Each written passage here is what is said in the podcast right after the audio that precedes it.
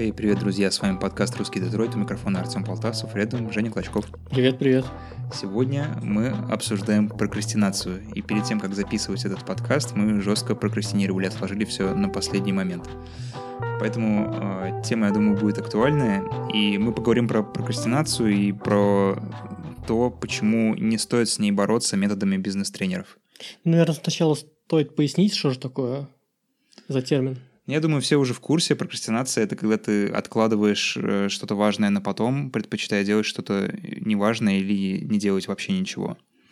Вообще про прокрастинацию очень хорошо рассказал Тим Урбан. Я уже как-то рекламировал его в подкасте. Это американский чувак. Он ведет блог, называется Wait But Why. И там посты выходят очень редко, но они всегда собирают очень много лайков, комментариев, репостов, э, социальной активности, очень много просмотров на них. Потому что э, он всегда рассматривает проблему очень комплексно и ну, простым языком.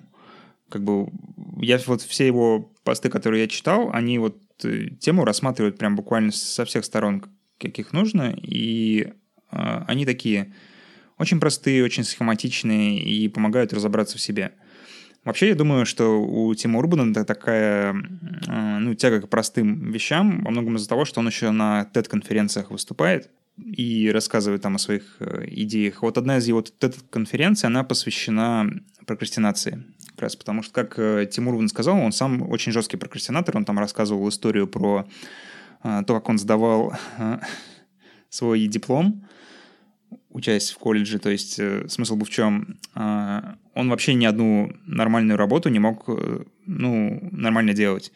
То есть он, когда сдавали курсовую какую-то, он писал ее в последние там несколько дней, э, до этого нифига не делая, и, в принципе, прокатывало.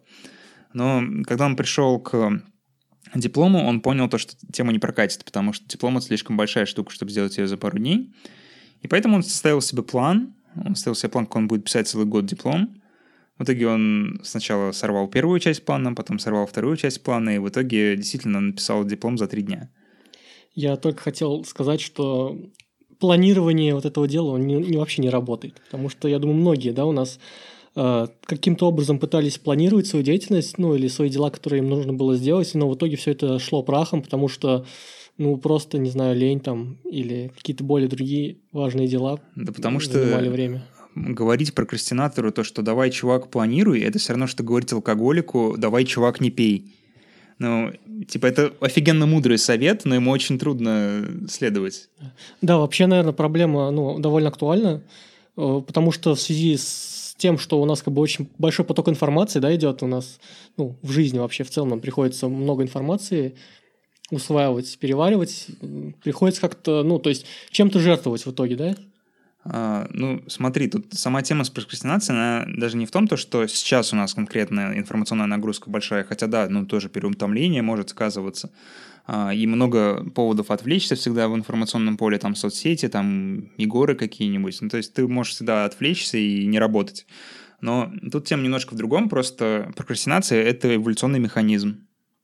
Она работает следующим образом. Каждое животное стремится прожить счастливую жизнь в покое и ничего не делать. Прокрастинация — это когда ты откладываешь э, какие-то важные дела, которые действительно могут повлиять на твою жизнь в пользу каких-то неважных дел, либо просто так. Ну, то есть лень, да, это подходит?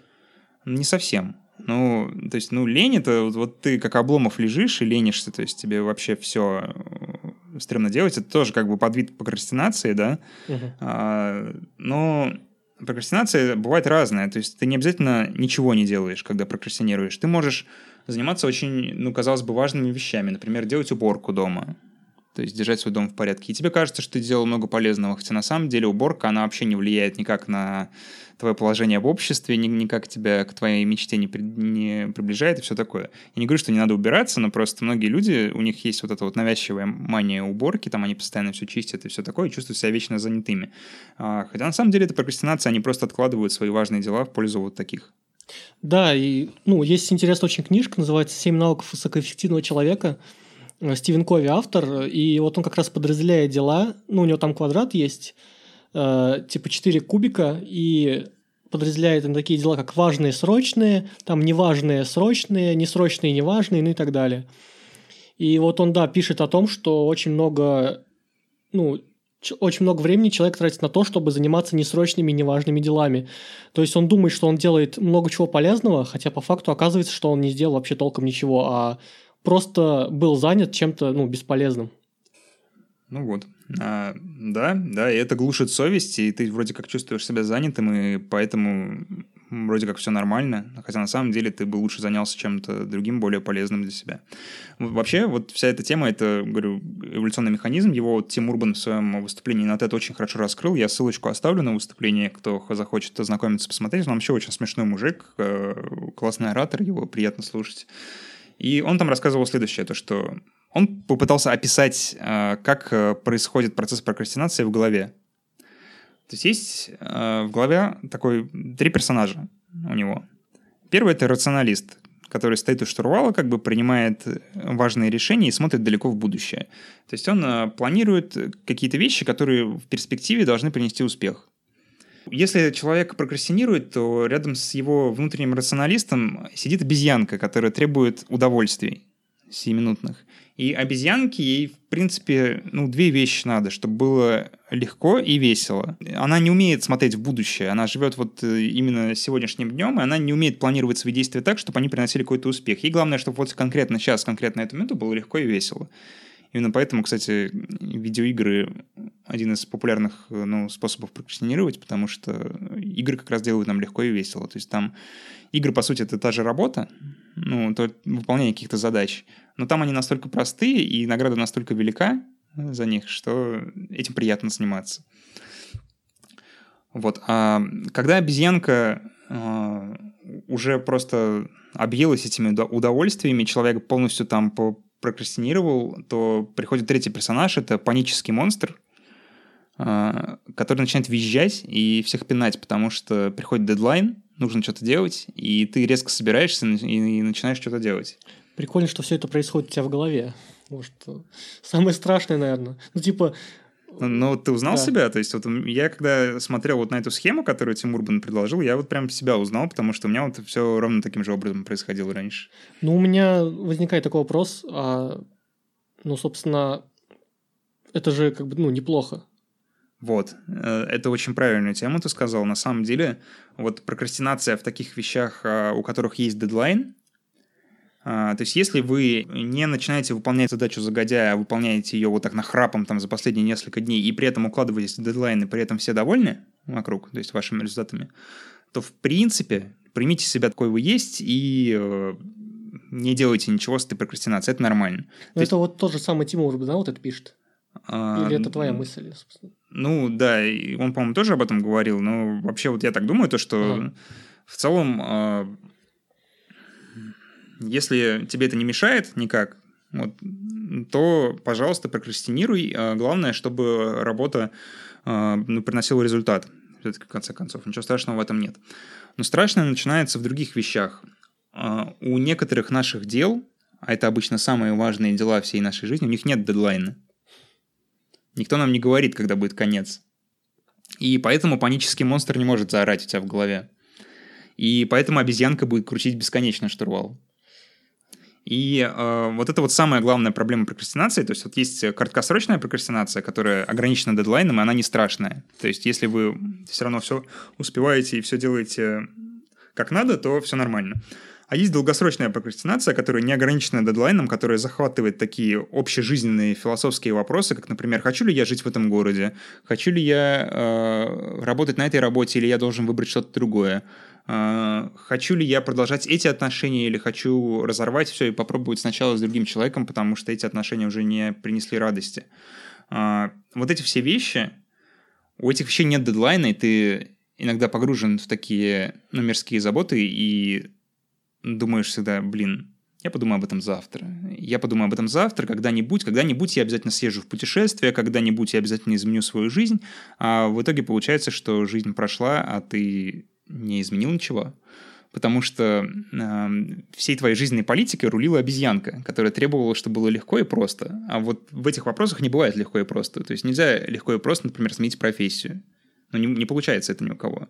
Э, всегда это сложно.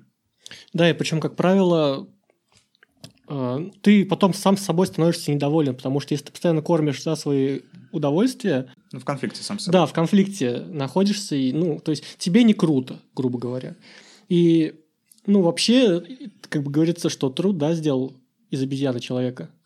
Вот. э, Но тоже надо как-то стараться балансировать. Вот ты, например, Артем, вот как ты справляешься или как ты, как у тебя получается вот быть? На самом деле я жуткий прокрастинатор. А, Если дедлайн какой-то далекий, я могу прокрастинировать вплоть до последнего дня. И, в принципе, я понимал, что это мне мешает, потому что страдает качество моей работы.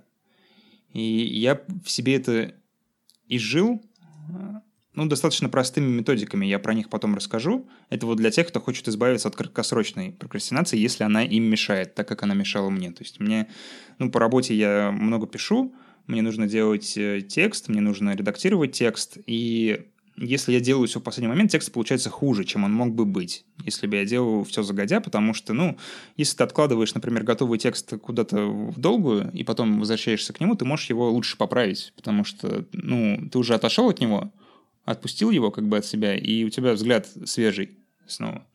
А а вот если ты прокрастинируешь и пишешь все в последний момент, то ты такого сделать не можешь. И это трудно. Но про это я чуть позже расскажу.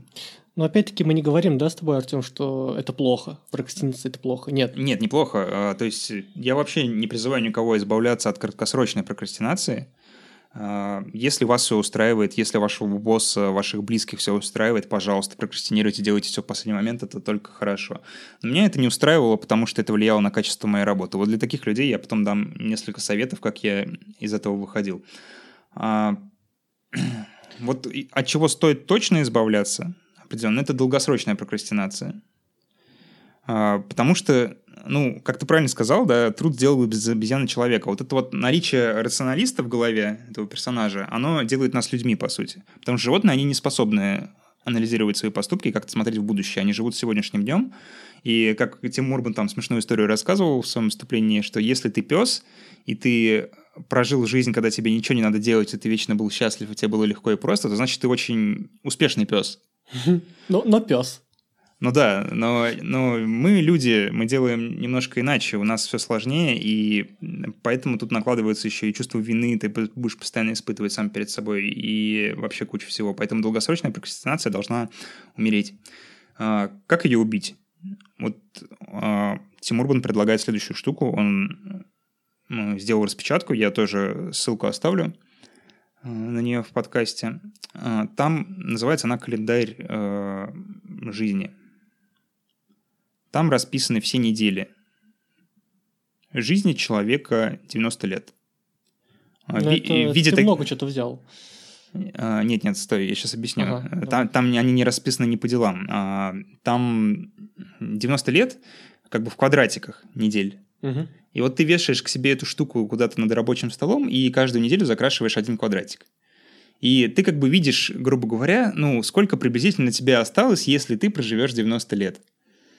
А, И это как бы приводит мозги в тонус, потому что ты чувствуешь приближение дедлайна. То есть, когда, например, за середину уже перешли недели, и ты такой, блин, а я не сделал еще, что хотел, мне надо поторопиться, у меня уже близко. И вот это вот э, чувство дедлайна, оно может включить панического монстра, и ты начнешь делать какие-то э, дела, которые, ну, коренным образом меняют твою жизнь. Например, отправишься в путешествие, которое всегда хотел.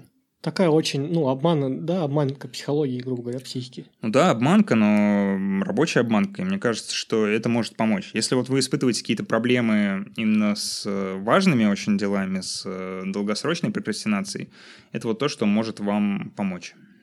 Как мы раньше прокрастинировали вообще жестко в школьное время. Многие задроты линейки, я думаю, поймут. Вообще, а, компьютерные игры — это жуткий оплот прокрастинации. Я, ну, я всем сердцем люблю видеоигры, но я понимаю, что это та штука, к которой ты можешь бесконечно возвращаться, и это плохо, потому что а, ты можешь откладывать из-за нее какие-то свои крутые важные дела. Поэтому сейчас я вообще полностью изменил свой подход к видеоиграм. Я э, стараюсь не играть ни во что сессионное. Я, конечно, поиграю в Battlefield 5, но я возьму для этого специально там, наверное, недельку, когда я буду только этим заниматься и наслаждаться в полной мере. Но вот сессионные шутаны, сессионные там, ну, мобы, а, это все, это вот самая большая кража времени на свете. Вы сами не понимаете, как вы оставляете просто целую кучу времени в этих вещах, и это еще не так сложно психологически принять, потому что раунды длятся мало. То есть, ну, 15-20 минут, 15-20, ну, что я там посижу, а потом ты замечаешь, что, что ты проиграл уже не один раунд, как ты планировал, а 5 каток или 10 каток, и завтра рано вставать, и все такое. И самое страшное, что в этом есть, это тебе не надоедает. Вот есть, да, видеоигры, которые которым ты перенасыщаешься. Потому что если ты играешь, например, в сюжетную игру, даже очень хорошую сюжетную игру, ты ее можешь отложить, потому что ну, тебе надоест. Я играл когда в Uncharted 4, мне очень понравился Uncharted последний, и э, было интересно, но я его отложил в процессе. То есть я присытился просто. Я присытился сюжетом, мне такой сказал, ну, все, я отложу на недельку, вернусь потом. И вернулся, и было хорошо. То есть сюжетная игра, она вот как раз, она утомляет, и это хорошо. А сессионная, она, во-первых, ну, все сессионные штуки, они обычно спинномозговые, то есть ты там заучиваешь определенную последовательность действий, она повторяется бесконечное число раз, и ты как бы уже на каком-то автомате начинаешь это выполнять. Ну, то есть будь то шутан, там ты заучиваешь, где точки находятся важные, где там ждать противников и все такое, уже во многом на автомате типа выполняешь привычные действия. При этом еще то, что это сессионное, это значит онлайн, а онлайн это значит возможность подоминировать над другими игроками, а это значит, что приносит очень много удовольствия, и все классно, и поэтому это может очень много времени занять. Да, но я и продолжу свою мысль, ну, докончу точнее. Mm-hmm. Более того, когда это не вызывает какого-то ну, перенасыщения удовольствием, хотя иногда тоже бывает, но, как правило, это становится, ну, получается тогда, когда это уже входит в твою привычку. То есть, например, играть в доту становится твоей привычкой. И вот я сам через это прошел. Было время в универе, когда я просто сутками сидел в эту доту. И я тогда вообще то есть, не задумался о том, сколько времени я трачу. Мне было типа хорошо. И это хорошо продолжалось, ну, года три. В Стиме у меня наиграно 4000 часов. И а если... ММР какой? Ну, блин, ММР там сбрасывали. Там ага. сбросили, он там постоянно обновлялся. Ну, короче, не очень был у меня ММР тогда. Да простят меня дотеры. Ну, блин, э, вопрос не в этом. Вопрос в том, что это прямым образом влияет на твою эффективность. То есть вот этот вот э, ключ, когда ты не можешь остановиться, а когда ты останавливаешься, в силу уступает твоя привычка, и ты продолжаешь дальше, ну, блин, это очень стрёмно. Как я справился с этим? Ну, я просто понял, что если ты хочешь в жизни чего-то достичь, то, блин, надо это делать. Это таки опять звучит как простой совет алкоголику, типа не пей, да, но почему-то у меня вот он сработал. А что тебя триггернуло? Вот почему ты так вдруг решил? Какое событие произошло? Ну, наверное, тут сыграла роль, что я в тот момент, когда я играл в доту, я не мог найти себя. То есть я не знал, чем я хочу заниматься и что я вообще вообще, то есть вообще, что я хотел бы делать. Вот. Потом я ушел в армию, и как бы это было своего рода таким триггером, да, как ты сказал, типа передумать, пересмотреть, потому что там было полно времени, чтобы этим заняться. Угу.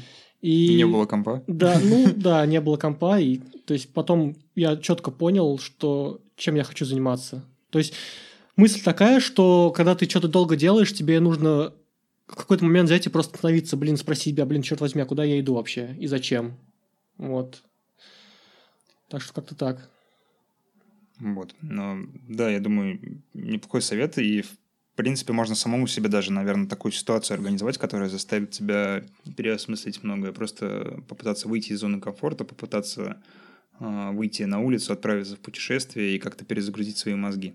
Да, кстати, тут я был на конференции, и там выступал чувак, блин, я забыл, кого зовут, но тоже, если что, добавим ссылку, да? Ну, если пришлешь, да. Да. А, вот он давал тоже не менее важный и идеальный совет. Он просто сказал, если вас все типа задолбало, берите кроссовки и просто бегите куда-нибудь в лес. Бегите в магазин, бегите куда-нибудь. Э, будьте на солнечном свете, и, в общем, все у вас будет хорошо. Ну да, я а, в принципе с ним согласен, потому что ну, вот мне лично помогает а, наличие людей всегда рядом в такой ситуации. То есть я постараюсь максимально себя людьми окружить. А, и, в принципе, это нормально и хорошо помогает, но помогает больше от переутомления, от депрессии, возможно. А вот э, прокрастинировать, да вот фиг знает. Я, наверное, если буду постоянно вот общаться с людьми, я, наверное, еще больше буду прокрастинировать, потому что так много всего интересного, общения с социалкой и все такое. Не с этим не хочется работать. Вот э, я когда понял вот эту свою проблему, осознал то, что я много прокрастинирую, я мало делаю. Я, кстати, тоже написал диплом буквально за последний, ну, месяц, наверное. Но это еще неплохо считается, я недостаточно прокрастинировал, но э, типа это было вот, вот так вот, я не особо что-то там делал, не мог себя никак заставить. Я понял, что это проблема, я понял, что это будет мне мешать в дальнейшей работе, это будет осложнять мою жизнь, потому что я вечно буду в, не, э, в нервике, я вечно буду бояться, что я не успел что-то, что я сейчас опозорюсь, что там, не знаю, мой босс скажет мне, что я говно и все плохо. Поэтому я начал по-другому к этому подходить, я начал делать маленькие вещи, маленькие обманочки. Вот, э, например, я э, узнал про Э, метод помидора. Это один из популярных методов в тайм-менеджменте. Смысл в том, то, что ну, в США есть вот такие э, таймеры кухонные, обычно в виде яйца или в виде помидорчиков таких. Ну, очень мило, их так крутишь, сворачиваешь головку, и они отсчитывают время, там, сколько готовится твоя яишенка, допустим. А тут вот ты откручиваешь эту штуку, и а, пока она работает, ты как бы занят работой. То есть я оставлю ссылку тоже на популярные методики, там есть несколько типов вот распределения времени, как лучше там делать. Но смысл в том, то, что ты короткое время находишься в максимальной продуктивности. Допустим, это 25 минут. 25 минут ты максимально продуктивен. Вообще ни на что не отвлекаешься, делаешь только свою работу. Потом ты делаешь небольшой перерыв минуты на 3, потом снова 25 минут только работаешь. Каждый четвертый перерыв ты делаешь большой, то есть минут на 20. И это в принципе работает. Это нормально. Если вот вкатиться, если привыкнуть к этой штуке, то получается отлично. Очень продуктивно работаешь в это время, ты вообще не отвлекаешься. И в то же время у тебя есть запланированные периоды, когда ты можешь попрокрастинировать, то есть запланированная лень. То есть ты не говоришь «я не ленюсь, я только работаю», ты говоришь «я ленюсь, но только вот в отведенное для этого время». И это, в принципе, работает, это очень сильно повышает продуктивность. А, я да, скину там вот ссылочку на описание метода. И, кстати, вот те, кто придумали его, они советуют использовать именно реальные таймеры, потому что каждый раз, когда ты вот сворачиваешь эту головку этой штуки, то ты ну, чувствуешь решительность, как бы важность момента, то, что вот ты какое-то физическое действие совершил, чтобы что-то сделать. Ну и если, допустим, это в телефоне, включенный таймер, ты постоянно отвлекаешься, типа, блин, сколько же еще осталось. Да, эта сама штука дудит и нормально. Ну, на самом деле, вот я тоже пробовал этот подход, но мне он как-то не зашел. А, ну вот не могу я просидеть столько времени, сколько заведено в таймере, чтобы ты потом можешь типа, уменьшить, отдохнуть. Ты можешь уменьшить время и подстроить под себя. Ну да, но я пробовал это, я и 15 минут сидел, и 10 минут сидел, но мне как-то это не понравилось, и я стал просто слушать себя. Вообще, на самом деле, многие говорят, типа, прислушайтесь вообще к своему организму. Не только в плане продуктивности, но вообще в целом, там, в плане здоровья, самочувствия и так далее. А, я просто слушаю себя. Вот я хочу поработать, я работаю. Если я в процессе работы начинаю как бы чувствовать, что мне надо как-то отдохнуть или заняться чем-то тем, что я хочу сделать, то я просто это делаю. Э, и вот у меня есть опыт того, что бывало, когда я заставлял себя много работать и тем самым считал, что повышу свою продуктивность, и потом я задумывался и получал, что я нифига не сделал толком. А время прошло впустую. И тогда, когда я делал то, что я хотел, когда хотел работал, когда хотел отдыхал, я подумал, проанализировал и оказалось, что я сделал гораздо больше, чем хотел. Знаешь, эта штука, мне кажется, она как с осознанным питанием. То есть, когда ты слушаешь свое тело и питаешься так, как оно тебе говорит. В принципе, да, рабочая схема, она более сложная, более непонятная, более интуитивная, но она работает. Если у вас вот какие-то проблемы со слушанием себя, с интуицией, а это, ну, у многих людей есть с этим проблемы, это ничего в этом страшного, то метод помидора вам в помощь, он вот супер простой и должен помочь. Но я хочу сказать, что такой способ, ну, мой способ, он, наверное, неправильный все-таки, потому что если посмотреть на всех успешных людей, будь то, не знаю, Арнольд Шварценеггер или любой другой человек, который как до чего добился в жизни, то они все-таки следуют какому-то режиму. То есть они вырабатывают для себя специальный режим, ставят себе какие-то рамки, и тем самым у них как-то получается достигать. Но я не сторонник того, что ставить себя в рамки. А ты, Артем, как думаешь? Ну, мне кажется, если про Шварценеггера говорить, у него рамки, ну, чисто физически определены, потому что ему нужно заниматься постоянно. Если он не будет заниматься, он как бы стал бы никому не нужен там в Голливуде и все такое. Он же как актер-качок. И ему поэтому нужно было свою качковость, свою форму поддерживать. Ну, поэтому нормально, что он все распланировал, это как бы в его теме есть. Мне кажется, что планировать так жестко не стоит, потому что, особенно если вы занимаетесь каким-то творческим трудом, какой-то интеллектуальным трудом, а, если вы ставите себя в какие-то рамки, то у вас мозг ржавеет. А, наш мозг не любит рамки, наш мозг любит, когда новые задачи постоянно. Ну и много кто говорит, что если делать то, что тебе не нравится, это рано или поздно тебе надоест, и ты просто все бросишь. Если тебе не нравится ставить себя в рамки, то, блин, не ставь, потому что в какой-то момент ты просто на это забьешь. Это как, знаешь, люди, которые сидят на диете, типа, вот им не нравится, что они едят, и они сидят на диете, их хватает не больше, чем, не знаю, на год, и потом они срываются и... Ну, кстати, мне, мне понравилась тема про диету. Мне кажется, вот метод э, помидора – это как раз вот как диета такая, тайм-менеджмента. То есть, если ты не можешь интуитивно питаться, то тебе, наверное, стоит попробовать метод помидора, чтобы это как диета, по сути. Интересно. В общем, э, попробуйте, э, ну вот мне помогло все время. Потом я от этого тоже отошел и стал вот делать, как Женя говорит, то есть более интуитивно находиться. Но мне помогло это выйти из э, кризиса моего, начать что-то делать, действительно что-то постоянно делать. Э, вот. А помимо метода помидора. Не слушайте, пожалуйста, бизнес-тренеров, которые говорят про личную эффективность. Это самые вредные люди на свете. Я ненавижу бизнес-тренеров. Мне кажется, что бизнес-тренеры — это дикие шарлатаны, обманщики. И вообще, кстати, бизнесмены, они хуже домохозяек. То есть они ведутся на всякую фигню абсолютно. А, когда приезжает чувак, например, рассказывает про мотивацию, какую-то, про то, как мотивировать сотрудников делать лучше, и при этом там а, бизнесмен платит своим сотрудникам по 20 тысяч рублей в месяц, но типа он их не замотивирует работать лучше, они никогда не будут работать лучше за эту сумму. И, ну, вот такие дела. А, и с тайм-менеджментом у них то же самое. У них совершенно неправильный подход к этому. У них подход «пересиль себя» большинство. То есть «А, «замотивируй себя», ты должен, должен, должен, должен работать, ты должен приносить эффективность, ты должен быть эффективен каждую секунду, каждую минуту своего дня.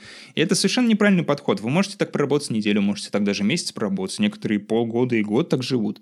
Но потом вы в один прекрасный момент надломитесь, и э, дальше вам будет очень сложно восстановиться. Вам будет сложно вернуться даже на нормальный уровень продуктивности, если вы последуете таким советам и будете гиперэффективны некоторое время. А, то есть вы реально можете несколько лет провести в каком-то забытии и э, быть э, супер малоэффективным сотрудником и просто плыть по жизни, ничего не делать. Поэтому не следуйте этим советам. Да, более того, вы, ну, у вас будет страдать не только ваше психологическое какое-то состояние, да, когда вы просто типа ничего не хотите, вы начнете болеть, у вас начнутся проблемы со здоровьем какие-то серьезные. Вот э, есть у меня одна история, тоже, когда я был на конференции, чувак рассказывал, что он думал, да, что...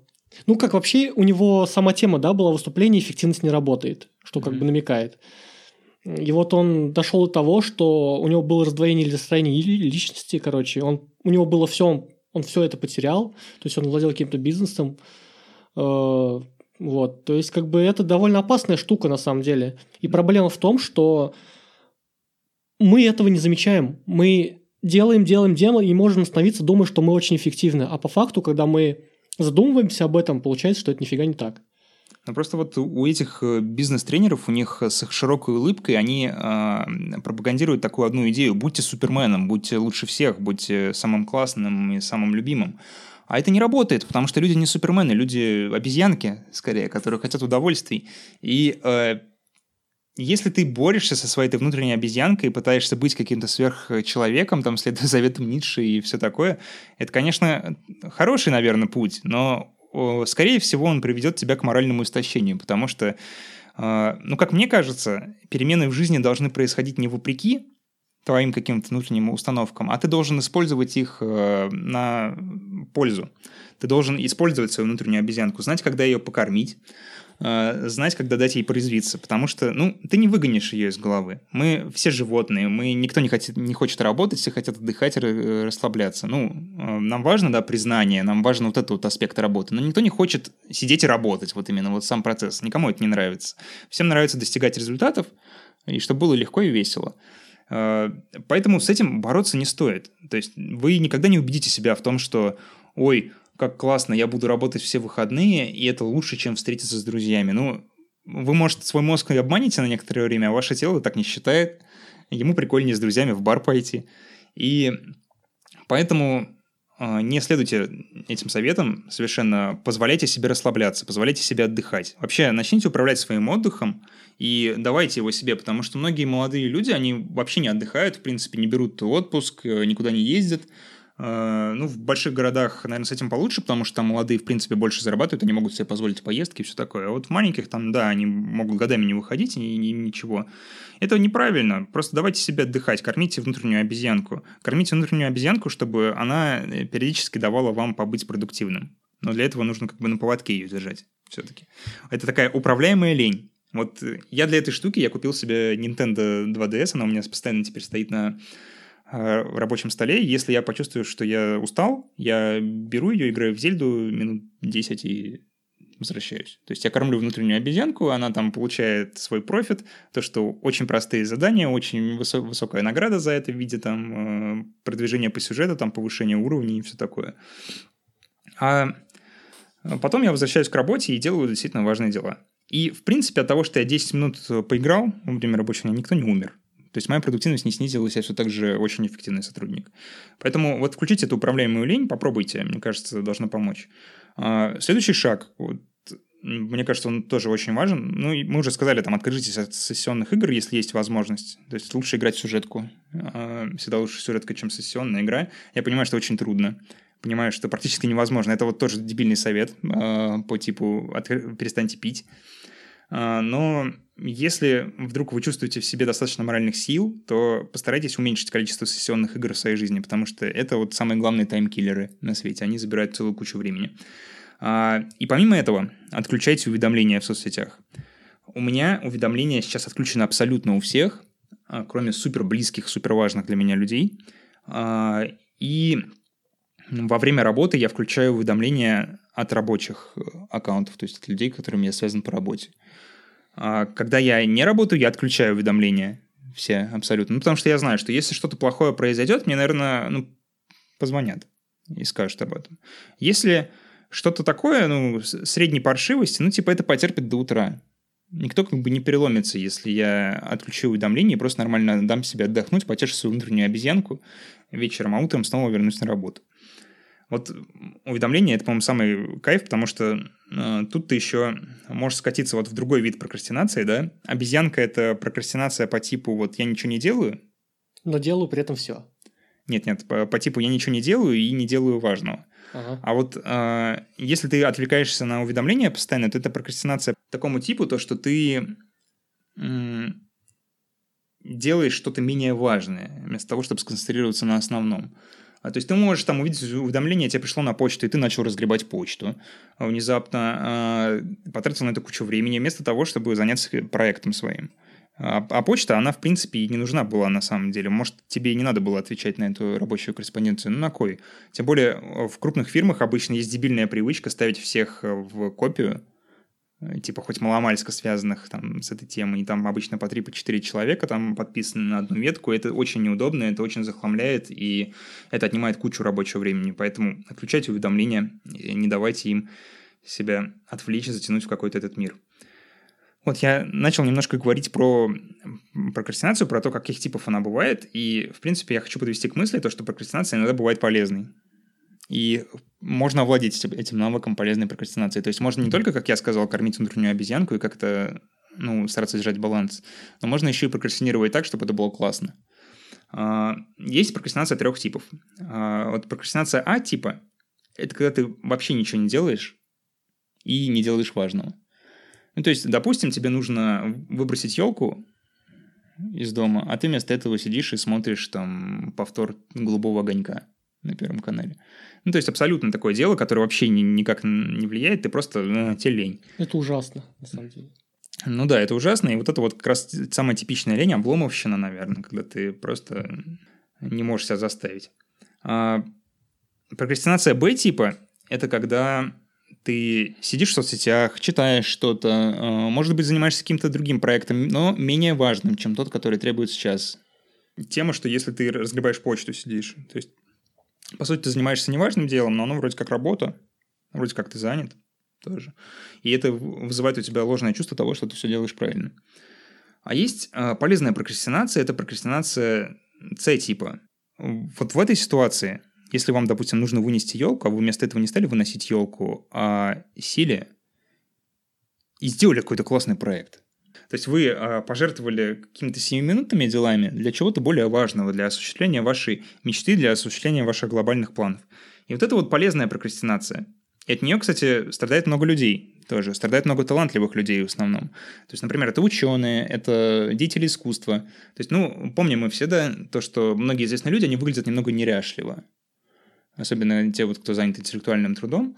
А, это как раз прокрастинация С-типа. То есть, они не тратят время на укладывание прически, потому что у них есть более важные дела для них. Они как бы там, не знаю, разрабатывают какую-нибудь физическую теорию вместо этого, вместо того, чтобы укладывать прическу. Ну, это, наверное, не совсем тоже правильно. Все-таки надо следить за собой. Но ну... тут, да, проблема возникает в том, что как бы когда человек работает в потоке, у него возникает какая-то идея, он может ее просто потерять, если будет заниматься чем-то другим. Вот тут, наверное, вот это вот играет роль. Ну, просто видишь, а, а, нужно держать разумный баланс ежедневных дел. То есть некоторые люди убираются каждый день. А, достаточно еженедельной уборки, чтобы не жить э, в грязи. Ну, а... ну, ну или ежемесячный. Нет, ну ежемесячный это уже, мне кажется, чересчур. Можно в грязи потонуть просто. А, ну, то есть, э, в принципе, никто не говорит, что, что не нужно эти дела делать, не нужно причесываться, там не нужно зубы чистить. Нет, нужно, но просто иногда, иногда вот эти повседневные дела, они не так важны. И самое смешное то, что если отказаться от части повседневных дел, то они сами собой решатся. То есть, вот если ты перестанешь отвечать абсолютно на всю корреспонденцию в твоей почте, то минимум э, там треть от писем, они ну, просто быстро очень потеряют актуальность и будут бесполезны, и пофиг, как бы никто от этого не умрет, от того, что ты не ответил. Если все же там было какое-то важное решение, допустим, на почте, да, ну, и, такое и, не часто бывает. Ну, такое, ну, ну да, не часто да. бывает, но бывает иногда. А, то тебе, допустим, напишут где-нибудь в мессенджере или позвонят и попросят присоединиться. И ты как раз подоспеешь уже к решению вопроса. Тебе не надо будет обмусоливать, не надо будет как-то там сумасшедше доказывать свою точку зрения по 10 раз и смотреть, как босс там мечется, меняет все это. То есть ты просто подоспеешь к уже самому концу, скажешь свое мнение, и все. На этом очень быстро вопрос для тебя решится. Отлично, мне кажется. Самый лучший вариант вот решения таких рабочих вопросов. Э, отчеты, э, вот эта вся фигня, отчеты, вот вообще ненавижу отчеты просто. Капец, как ненавижу. Я во всех компаниях, в которых я работал, я приходил на стадии, когда внедряли отчетную систему, как раз, и нужно было отчитываться постоянно. Мне кажется, отчет это самая бесполезная фигня на свете, потому что, во-первых, их никогда никто не читает, и читают их обычно с одной целью. Если ты чувствуешь, что человек плохо работает, и тебе нужно его за счет прижучить. То есть понять, так, где он плохо поработал. Вот с такой целью их читает. То есть если вы нормально работаете и не сдаете отчеты, то всем будет насрать в большинстве нормальных компаний никто не будет вас отчитывать за это, потому что ни у кого не возникнет вопросов к вашей компетенции, никто не будет думать, то, что вы сидите без дела, если не видят результат от вас. Поэтому я на отчеты я вообще забиваюсь, да, я заполняю их в последний момент, когда меня уже очень кто-то там попросит, что-то мне скажет, ну, потому что это фигня. Отчеты, они занимают кучу времени, они не несут никакой радости и позитива в этот мир, они не приносят результата. Поэтому от этого можно отказаться. То есть, когда меня не просят уже составить отчет, который я давно просрочил, то значит я молодец, потому что я убрал у себя это дело. А, то есть я не потратил на него свое время, я вместо этого сделал что-то другое полезное по работе. А, и домашние дела точно так же. То есть, если вы там оставили елку до марта, то, возможно, ваш сосед ее вынесет. И вам не придется это делать. Ну, это, конечно, смешно, да, но сам смысл то, что, возможно, если не делать вот часть вот этих дел, которые вроде как привычные нам, и вроде как нужно все вот это делать по каким-то там правилам, ничего не случится. Ничего не случится, никто не умрет. Удивительно. И... Да, да, да, никто не умрет от того, что вы не отметите на email. И мало того, скорее всего, все спокойно решится без вас. И вам даже думать об этом не придется. О, класс, класс, класс. А это же то, что мы хотим. Легко и весело. Ну, если как бы сделать общий вывод из всего этого, то, ребят, старайтесь больше думать о себе. Как бы работа работает, да, и, допустим, я работаю на своей любимой работе, которая мне нравится, и как бы я не хочу оттуда уходить. Но, тем не менее, нужно думать о себе. Э, как бы работу ты можешь найти всегда другую, да? Но сам у себя ты один. И если ты не будешь себе заботиться, не будешь ценить свое время, да, самый важный ресурс. То есть я понимаю, что это звучит как бы, ну, типа, как наставление какое-то, да, или, э, ну, такое, типа, ой, сам ничего не добился, а тут всем что-то вещаешь. Не, нифига. Ну, как бы ценить свое время тоже надо. Это все-таки единственный ресурс, который у нас есть, самый важный. И мы можем по-разному его использовать. К тому же, все-таки надо больше отдыхать, как считаешь? Надо больше отдыхать, надо лучше работать. Следите не за тем, сколько вы времени потратили на какой-то проект и сколько вы сил в него угробили, а то, какой вы результат даете. Если у вас все получается легко и просто, результат замечательный, значит, вы просто офигенный. Вы классный специалист. Избавляйтесь от прокрастинации, которая мешает вам жить так, как вы хотите. Это долгосрочная прокрастинация. Миритесь с прокрастинацией, которая краткосрочная, если она вас устраивает. Если нет, то используйте методики, про которые мы поговорили. И э, постарайтесь как-то сместить свой фокус на важные дела. Вот как прокрастинаторы С-типа делают. То есть э, думайте о важном, не думайте о повседневном. Но опять-таки о, о важных именно для тебя. Да. То есть у нас же часто бывает, что мы думаем о тех делах, которые важны для кого-то другого. Ну да, да. Вот. Ну, кстати, вот про прокрастинаторов С-типа и, в принципе, про тему вот с домашними делами. А, не забивайте все-таки на уборку и на все такие вещи, потому что а, уборка в доме – это очень важная штука, она позволяет вам быть тоже эффективным. Я сейчас объясню, как. Это вот, э, помнишь, если был фильм «Области тьмы», где чувак сажал таблетку, которая а, да, сделала да, его суперпродуктивным. Помню. И в фильме и в книжке первое, что он сделал, это разгреб э, срач в своей квартире. И это на самом деле очень показательный момент, потому что когда люди начинают организовывать свою жизнь, они в первую очередь организовывают пространство вокруг себя. Да, выкидывают старые вещи, да. перестанавливают так, как им хотелось. Да, мебель. да, и это очень важно. Про это мы обязательно как-нибудь поговорим. Я уже давно очень хочу записать выпуск про минимализм. А, мы к этому вернемся и расскажем вам. Смотрите, а вы переходите э, в нашу группу ВКонтакте, там проходит всегда замечательное обсуждение, оно называется «Русский Детройт». Э, мы очень ждем ваших комментариев. Расскажите, пожалуйста, о том, прокрастинируете ли вы, сталкивались ли вы вообще с такой проблемой, мешала ли она вам по жизни, или вам все норм, и вы, в принципе, успевали все сдавать вовремя. А может быть, вы вообще какой-то маг продуктивности и никогда не прокрастинируете, делаете только то, что нужно. Да, ребят, очень приятно читать ваши отзывы, ваши комментарии. Приятно всегда пообщаться. И еще расскажите, как вы справляетесь да. сами собой. Э, поделитесь какими-то методиками. Вот кто сталкивался с прокрастинацией, кто избавлялся от нее, расскажите, вот как оно, что вы сделали. Ладно, увидимся в комментариях, и э, мы обязательно вернемся на следующей неделе. До скорого, пока. Пока.